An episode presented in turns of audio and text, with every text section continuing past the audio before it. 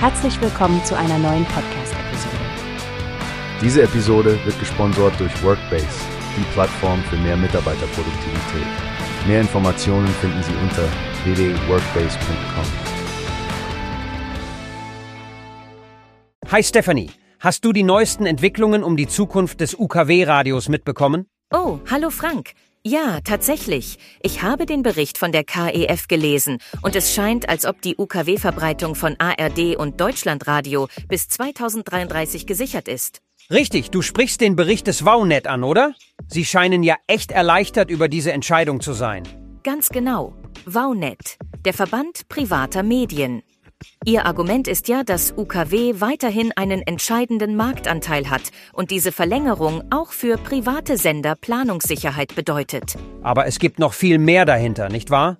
Denn es geht nicht nur um UKW, sondern auch um den gesamten Rundfunkbeitrag und wie das Geld verwendet wird.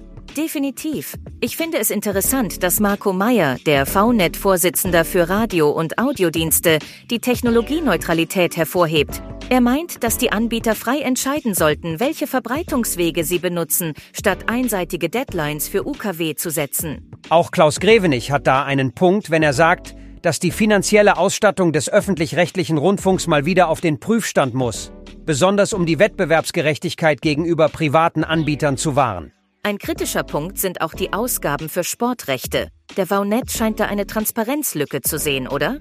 Absolut.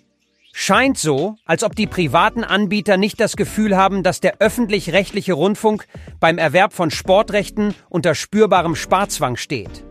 Diese Transparenz und Gerechtigkeit im Finanzierungsrahmen scheint eine große Sorge für VNet zu sein. Und das ist wichtig, denn es geht um viel Geld. Wenn wir an die Beträge denken, die in den Sport fließen, der VNet will wohl sicherstellen, dass das Geld gerecht verteilt wird und dass auch private Medien eine Chance haben, bei den Sportrechten mitzubieten. Genau.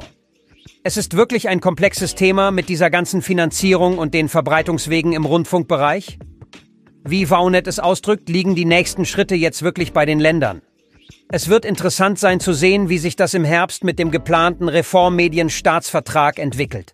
Absolut, Frank. Ich bin schon gespannt, wie sich das weiterentwickelt und wie die private Seite auf diese Absicherung reagieren wird. Immerhin betrifft es ja die Medienlandschaft in Deutschland als Ganzes. Genau, Stefanie. Wir werden das definitiv im Auge behalten müssen. Danke für den spannenden Austausch.